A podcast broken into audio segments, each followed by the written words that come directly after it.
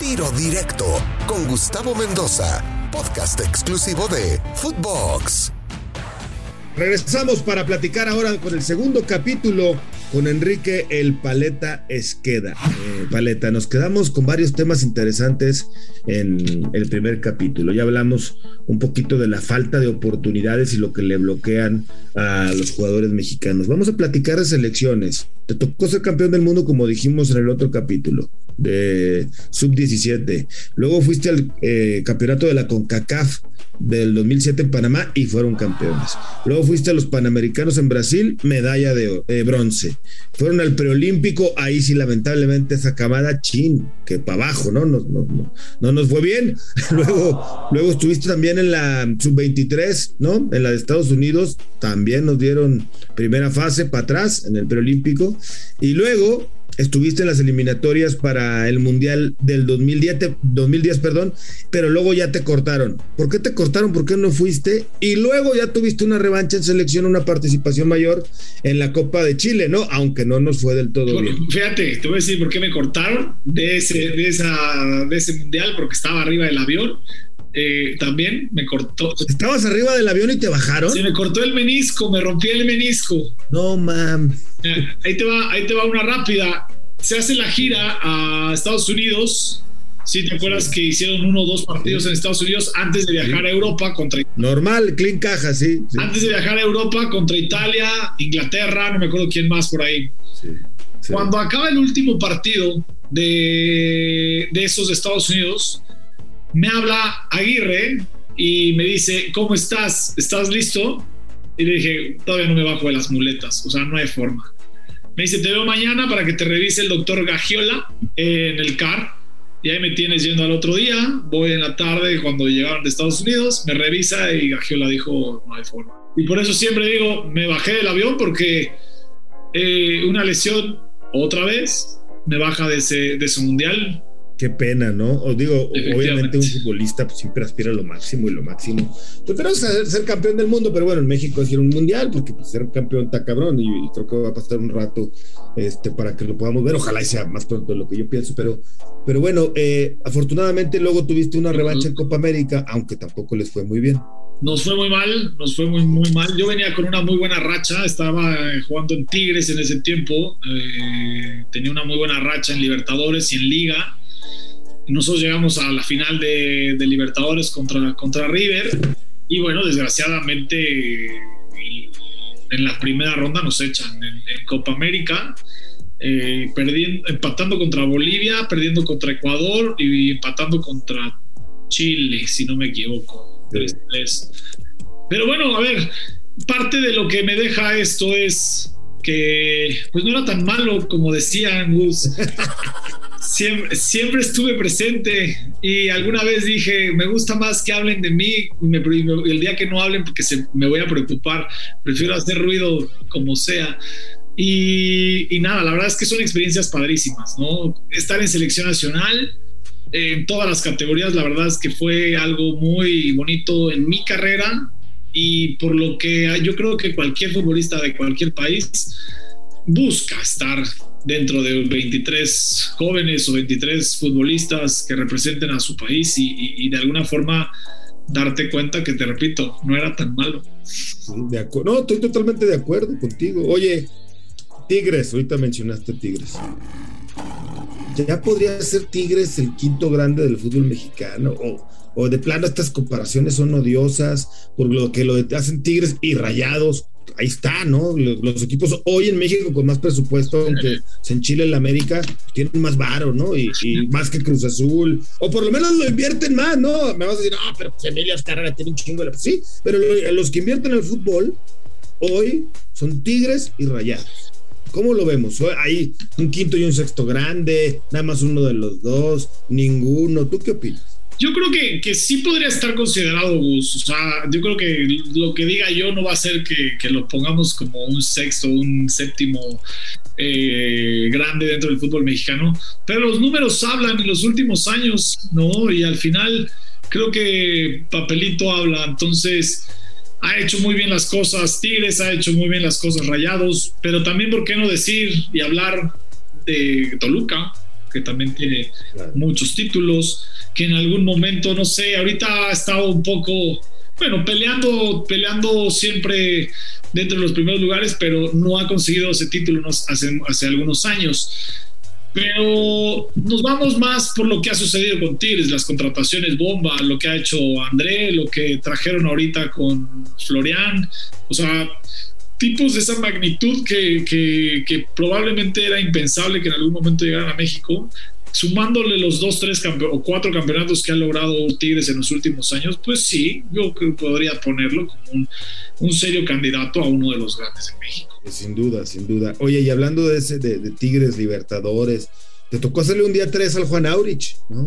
Una triplete y luego llegaron a la final, ¿no? De la Libertadores. Deportivamente, quizá, además del Mundial Juvenil y, la Copa de Panamericanos y las medallas, yo creo que ha sido uno de los logros más importantes de tu carrera, ¿no? Ojalá lo hubieran levantado, pero sin duda ahí está, ¿no? No, a ver, pasé por muy buenos, por, por, por, me tuve, tuve muchas cosas muy importantes, Gus. Al final, no nada más me quedo, por ejemplo, con lo que pasó en Tigres, que fue un momento padrísimo. Ahí tengo, aquí no lo alcanzas a ver, pero ahorita si quieres te lo enseño. Estoy en mi cuarto donde tengo más, más o menos eh, mis recuerdos. Ya vi la, de Javi, la de Javi Alonso, ya la había detrás, la de, la de Polonia, la de la selección juvenil, ¿no? O es auténtica, eh, la de Xavi me la dio ahí en el partido contra España, ahí en el Azteca. Órale, eh, y a ver, una Copa Libertadores perdida, muy buena, un torneo increíble, me toca hacer varios goles en Copa Libertadores, también una sudamericana con América en una final, también muy importante que perdemos contra el, contra el Arsenal de Guaraní.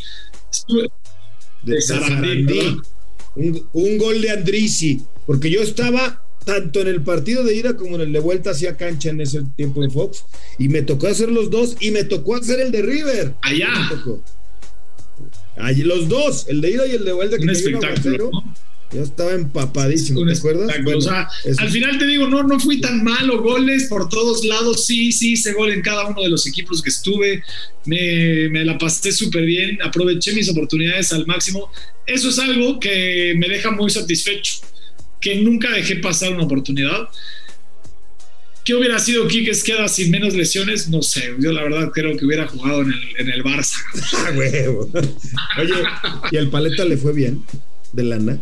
Ahorró, eh, invirtió bien, hizo su negocio, porque ganó su lanita el paleta, ¿no? Fíjate que soy un tipo muy disciplinado con, con ese tema. Sí, afortunadamente tengo mis cositas. Eh, ya si algún día tienes la oportunidad de venir a Querétaro, te presentaré, te presentaré, te presentaré el imperio el, imperio. Ay, güey, ya voy a ir para que me lleves al mochomos y ya me enseñas el imperio. ya, te tardaste porque aquí nos dan de todo, ¿eh? ya está, me queda claro. Oye, dime una cosa. Eh, el fútbol de Polonia, el fútbol de la India. Número uno, a ver, deportivamente, ¿en qué nivel? Arriba de México un escalón, abajo de México uno, dos, tres. Eh, por un lado en infraestructura y en fútbol, y por el otro en varo. Pagan menos, pagan más. Bueno, depende también del equipo, ¿verdad? Y de las circunstancias con las que llegues. Pero ¿cómo lo, lo ponemos en la imagen? Empiezo con Polonia. Polonia tiene un fútbol muy bueno, Gus. Así como, bueno, más bien, mucha gente probablemente no lo conozca, pero tiene equipos que juegan Champions League, que juegan Europa League, eh, hay mucha lana, sí, por supuesto. Legia Varsovia, Legia Dansk, eh, Lech Poznan, todos estos equipos pagan mucho. Hay mucha, mucha lana. Eh, la infraestructura del fútbol en Polonia es mucho mejor que, probablemente aquí. Hay estadios, hay estadios que te mueres. O sea, el estadio de Legia Dansk, donde iba a ser la final de la Europa League hace un año, en Dansk, es, es espectacular. Y así hay muchos otros. Eh, porque aparte hubo un mundial juvenil, entonces también le metieron mucha lana a este tema. Entonces hay estadios muy nuevos. Nivel futbolístico, nivel futbolístico sí hay. Sin duda alguna hay. Hay mucha competencia, hay muchos buenos jugadores, mucho serbio, mucho alemán, eh, que compiten muy bien te repito, juegan, juegan Champions League y no son equipos nada fáciles. Son muy, muy jodidos. Tienen unos físicos superiores a los del mexicano, sí. Pero ahora, haciendo una comparación del fútbol mexicano y el, y el polaco, dejando fuera cuatro o cinco equipos en Polonia que le compiten al que tú quieras aquí en México, los demás son eh, normalitos, son muy normalitos. Pero esos cinco, agárrate que te ponen, o sea, te ponen, pueden poner un baile. Eh, yéndome ahora al, lado de, de, Asia, a la India, donde también estuve un rato muy divertido. Estuvo increíble esta experiencia y obviamente tiene un poco de menos nivel. Sí, sí, sí tiene un poco menos nivel del mexicano, un poco menos nivel que el polaco, pero también se compite, también se compite muchísimo, hay mucho africano, hay mucho español, hay mucho europeo y los estadios también son espectaculares, es una cosa que no te puedes imaginar. El mejor estadio creo donde jugué en cuanto a cancha, cancha, hablando de, de césped, el de la India. 90 mil personas. Órale. Se llenaba cada, o intentaba llenarse cada 15 días que jugábamos de local. El clásico es una locura. Eh, parece que no hay afición o que no conocen el fútbol allá, pero se vuelven locos por un futbolista.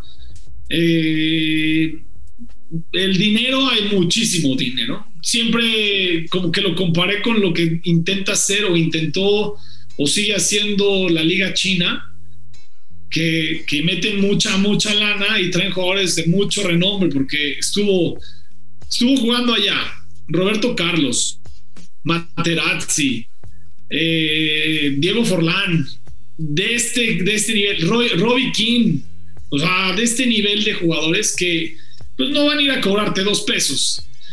Es un atractivo también para, para la gente, te dan un plus en tu equipo porque todavía tienen piernitas para jugar y darte un poco de nivel a tu, a tu club y después te tratan como rey. Bueno, pues ¿qué, más, ¿Qué más quieres, no? ¿Qué más quieres? Oye, eh, mi querido Paleta, pues vamos a dar por concluido el capítulo 2, pero va a haber un capítulo 3 que la gente siga pendiente aquí en tiro directo. Por lo pronto, gracias, querido. Venga, con todo gusto. ¿Eh? Esto fue Tiro Directo. Recuerda escuchar un capítulo diferente de lunes a viernes. Soy Gustavo Mendoza. Ahora me escucha, ahora no. Tiro Directo, exclusivo de Footbox.